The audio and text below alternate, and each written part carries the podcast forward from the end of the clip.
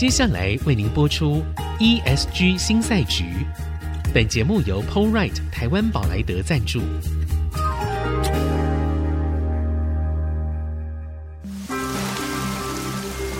这是企业永续的世纪挑战。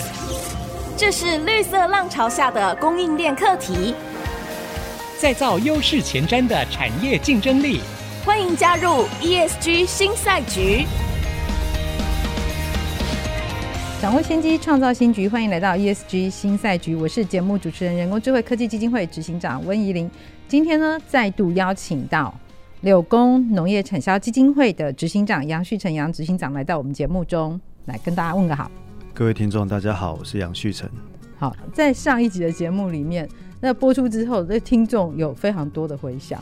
因为其实大家非常好奇两个问题啊，所以我们今天就直接从那边开始。第一个问题就是，我们上次有提到，在那个农田里面装一只 sensor，然后这只 sensor 它可以做的事情就非常多，它可以看到的是土壤的状况，甚至病虫害的情况，它都可以有一些预估。那这个当中呢，其实后面有很多的 data 在里面。好，这是第一个问题。所以这样一只很贵吗？这样的一个 sensor 它很贵吗？还有啊，一只 sensor 可以管多大的一个范围？好，比如说是一甲还是一分还是还是多少？好，这个是 sensor 的问题。第二个问题呢是数位分身，因为我们通常数位分身都是用在制造业，对，没有人想到说原来在农业也也会有数位分身。那到底是谁的分身？应该要怎么做？然后会达成什么样的效应？来请教杨执行长。好，谢谢主持人。那刚刚有提到感测器哈，这个设施啊，那其实这五年多以来，其实国内。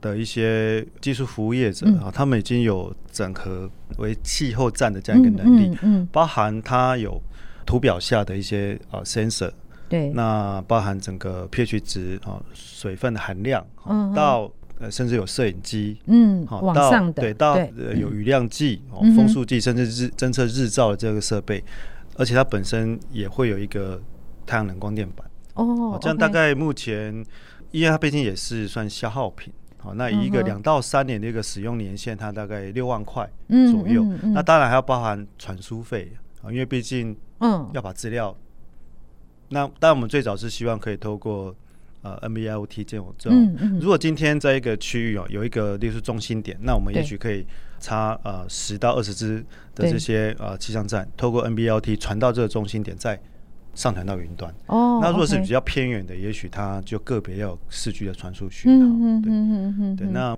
相对于其实政府现在为了要帮助各行各业啦，包含农业，在整个呃云市集上面也都有相关的一些补助的资源。嗯、那各县市政府基本上呃只要是可以协助到农民的这些感测器，属于智慧农业的应用的范畴，基本上都有大部分的县市政府的农业。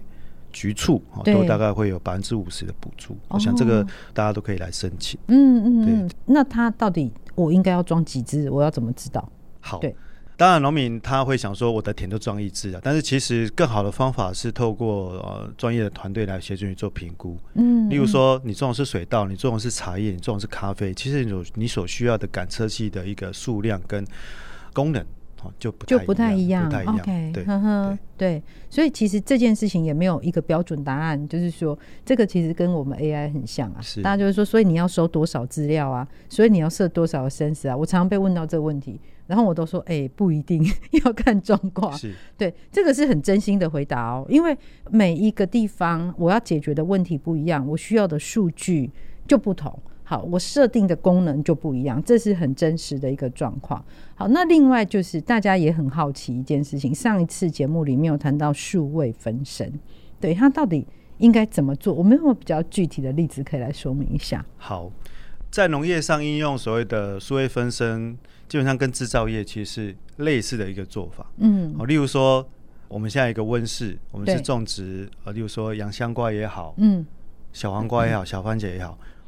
当这个温室的这个农场主，他运用他的一个多年的一个经验，跟他收集到数据，他已经可以把他整个种植的过程，嗯哼，数据化、科学化，他就可以很精准的去控制整个农场的管理，嗯，他可以将整个，例如说用水、用肥都控制到最精准，对，好，更节能，嗯哼，那其实可以把它想象成是。哎，类似例如说是一种 ChatGPT 的一个概念。哦，这套全部数据化之后，假设今天好，假设这个温室它是在台中，嗯哼，那哎，现在如果在高雄有一个农民，嗯，他也想学习这样子的一个种植的一个技术，对，甚至是不一样的规模，嗯。啊，其实就可以把原本这个技术透过一些呃微调，哦对。针对现地环境微调复制过去。哦，那这样可以其实可以大幅缩短农民他去探索学习的一个机会，嗯不然嗯你可能要学习像人家把洋香瓜种的品质这么好，甜度这么高，你可能花五年十年，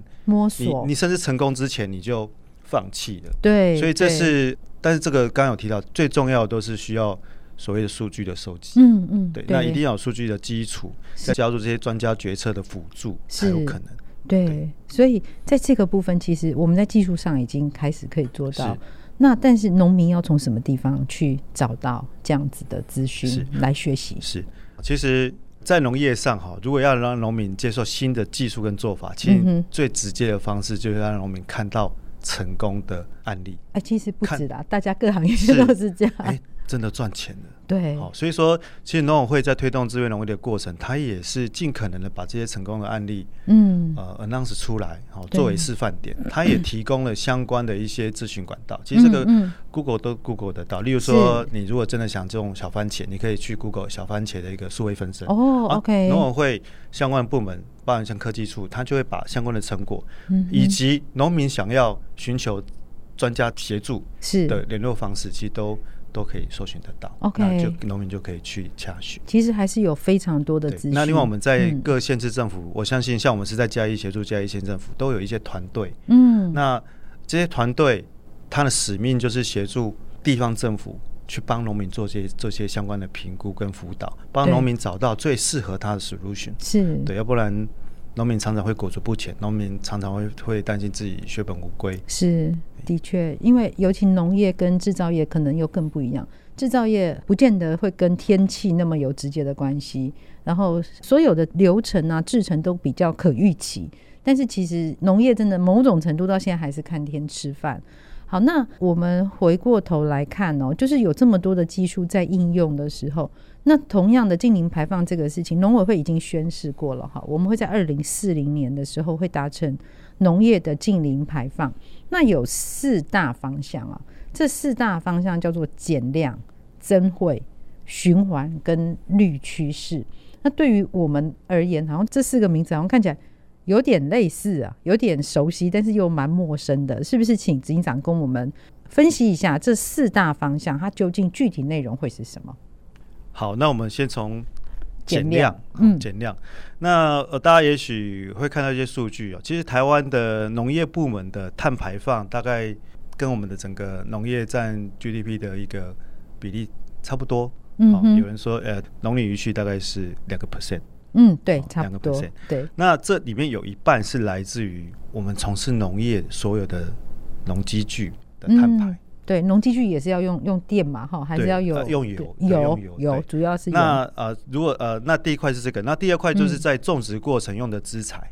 嗯嗯，好，那还有就是在种植方式的选择上，大概是这三块是最主要的一个排放的来源。所以减量，我们当然会优先从这三个部分嗯去着手。嗯嗯那刚刚提到，如果第一个针对这些燃油的这些农机具，对，其实农会现在开始去呃，目前哈、哦、割草机哦好、现在已经公告了，哦，已经环保署已经也认可了，你就要去买一台电动的割草机。嗯哼，那农委会已经把这台割草机它的使用寿命、使用年限所会用掉的油，它已经换算成它的碳排。碳排，哦、对所以说你现在如果去买一台电动的一个割草机，农委会补助两万块。诶，这两万块怎么算的？嗯，因为农嗯委会去估算一台割草机它用到坏掉，平均而言大概会排放五吨的二氧化碳。五吨，对嗯。那目前呢、啊，其实，在台湾的一些科技业有一个自然碳汇的样子一个、呃预期的一个对。碳的一个价钱价钱，嗯所以大概是四千块，就是用五吨这四千块这样去换算那个补助额。对，所以说，第一个当然呃，农业需要在这些燃油的农机具上去做，当然要改良，当然不全然是用电动了，但是这个是第一个要去减量的部分。那第二个部分就是制材的使用。嗯，那嗯刚刚有一个数据啊，其实农业在生产过程，呃，大家知道温室气体有主要有六项嘛，大家都说二氧化碳。那其实对农业而言，嗯，N2O 最所谓氧化亚氮跟甲烷，其实是更重要的一个来源，比较严重。好，那这边要谈就是整个呃农产品在生产的过程，它可能会用到大量的一个化学肥料。那这边主要就是尿素。嗯，那整个尿素使用，它其实就会排放很大量的这个温室气体。OK，所以呃，包含现在政府实行所谓的肥料实名制，是希望农民可以更精准的去施肥。包含现在我刚刚提到资源农业的补助里面也包含无人机。嗯，哦，当然无人机所谓的植保机，它当然相对而言要相关的执照。当然，它在使用上还有一些更可以加强的一些层面去探讨。但是它目前而言，它平均而言，它的施肥的一个精准度。跟用量的一个节省程度其实是很明显的。对对，那这是第二块。如果我们可以减少肥料的一个使用，它的整个排放也会减少，就会很有效的可以降低。那这一块可能等下再跟他补充哈，就是我们也可以透过改变种植的方式。OK，好，原来种植的方式是可以改变的，没有规定一定要怎么种。我们先休息一下，待会再继续回来。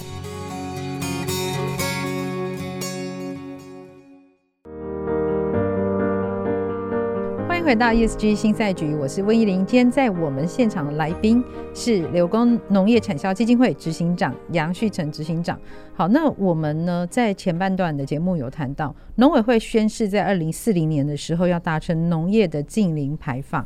好，那它有四大方向，分别是减量。增汇循环跟绿趋势，好，那我们在减量的部分，在上半段的节目我们有谈到？然后当然有很多可以改进的空间。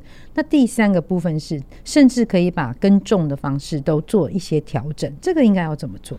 好，那我这边从水稻哈，水稻的种植，嗯、那其实全世界的水稻种植的过程，其实是全球温室效应的一个，也是一个主要的来源啊，因为。多数的水稻都是使用蓄水的方式，嗯，一般我们会说暂水，嗯、但是我们要用蓄水的方式。大家到田间去看，哎、欸，田里面只要今天不是干旱，都有水，它大部分都有两三公分的这个水，嗯嗯嗯，对。那这样子一个蓄水的方式去耕作，至少有两个优点呢，啊，对，它第一个它可以抑制杂草，嗯，对。第二个其实它是可以比较节省人力的，因为可能早期我们没有一些比较科学的一些设备来辅助，农民他也不知道。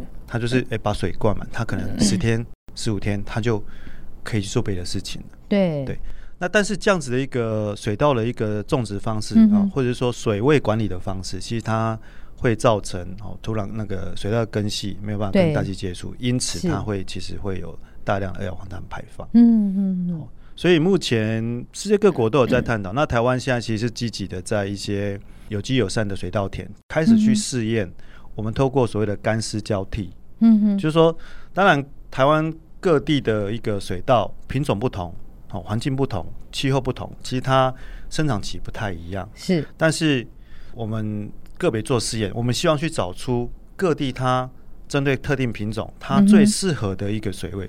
它甚至在某个生长期，它甜如果是干的，就也没有关系，而且对品质跟产量更好，更好哦，又可以节水。是是。那我们现在是透过。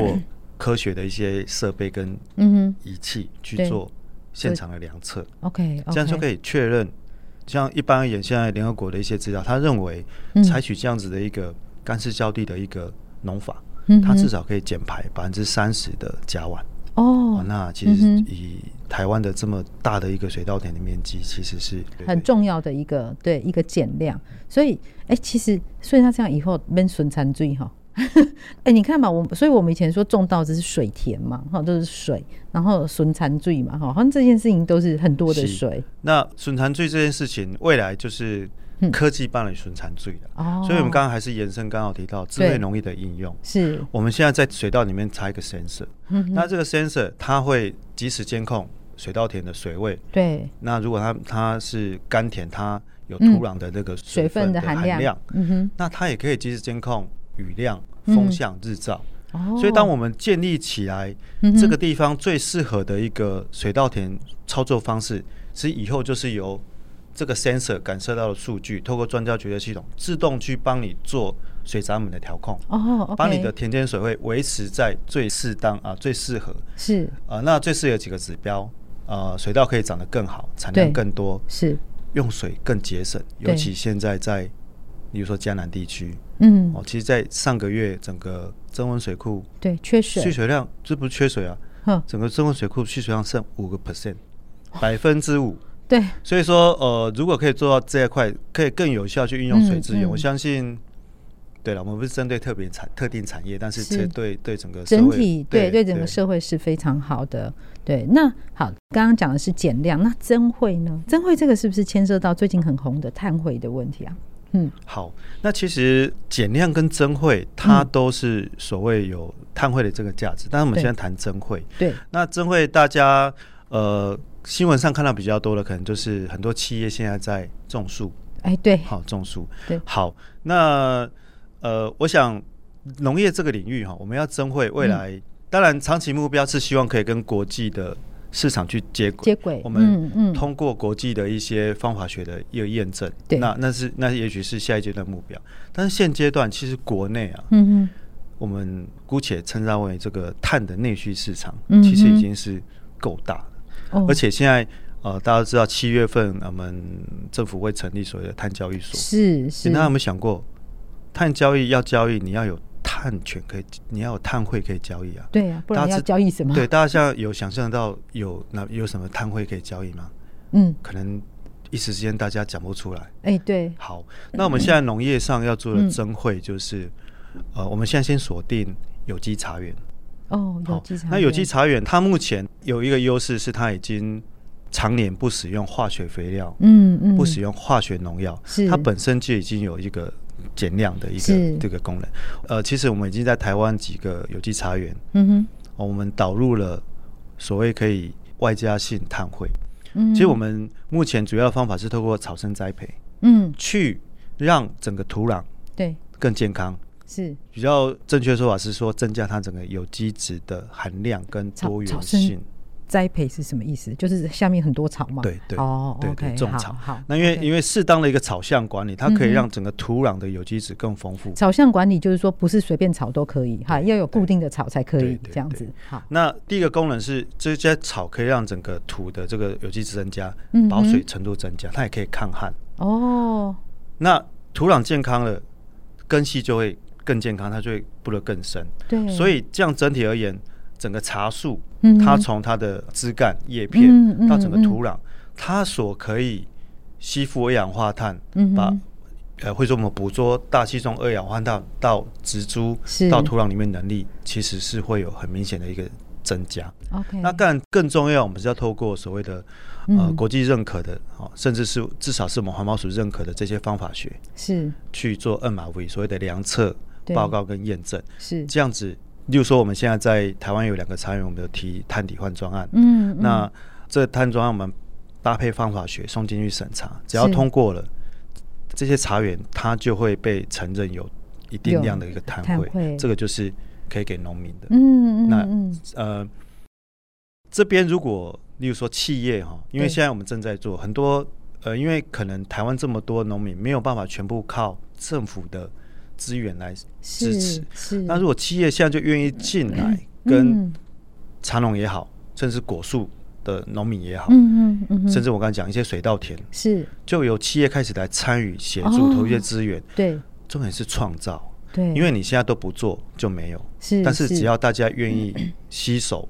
对。啊，企业出资源也是，也许可以出一些农业职工来帮忙，是。让农民呃愿意哈，也也有也有能力来把这个摊位创造出来。我想这是一个多赢的一个局面。对对对，而且它是跨产业可以共同协作的一件事情。是，对，我觉得这是非常有意义的哦。所以这是第二个方向，增会，而且不是只有农业可以做，是大家可以一起来做。那第三个叫循环，那循环讲的是好，对，呃，大家可能。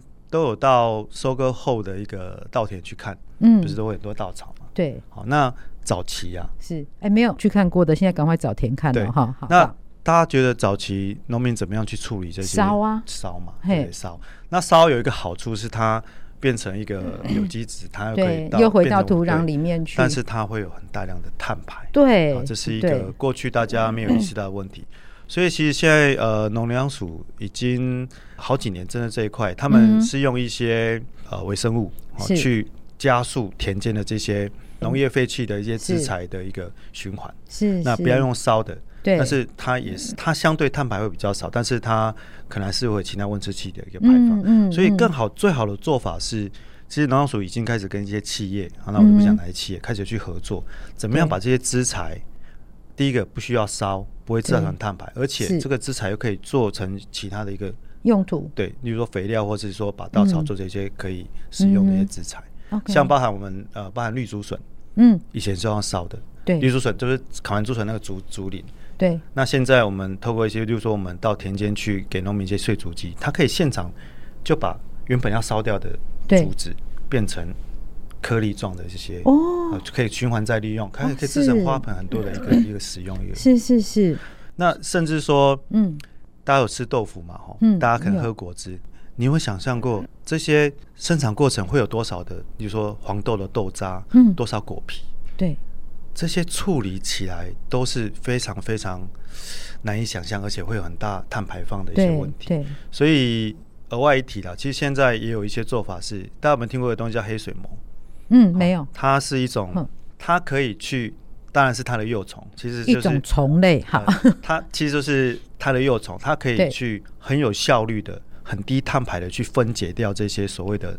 残渣那个哦，厨余之类的，然后它本身就会变成一个很肥大的一个蛋白质。哦，是那这蛋白质就可以变成养鱼的饲料。哦。我吓一跳，对。对，因为目前台湾的法规，嗯，中国可以，台湾的法规目前这个对还不能做人类使用，但是呃，目前可以用在水产养殖，甚至在一些田间的一些有机资材的一些一些资材的运用。那这个就是原本本身会造成大量碳排的这些废弃物，把它变成。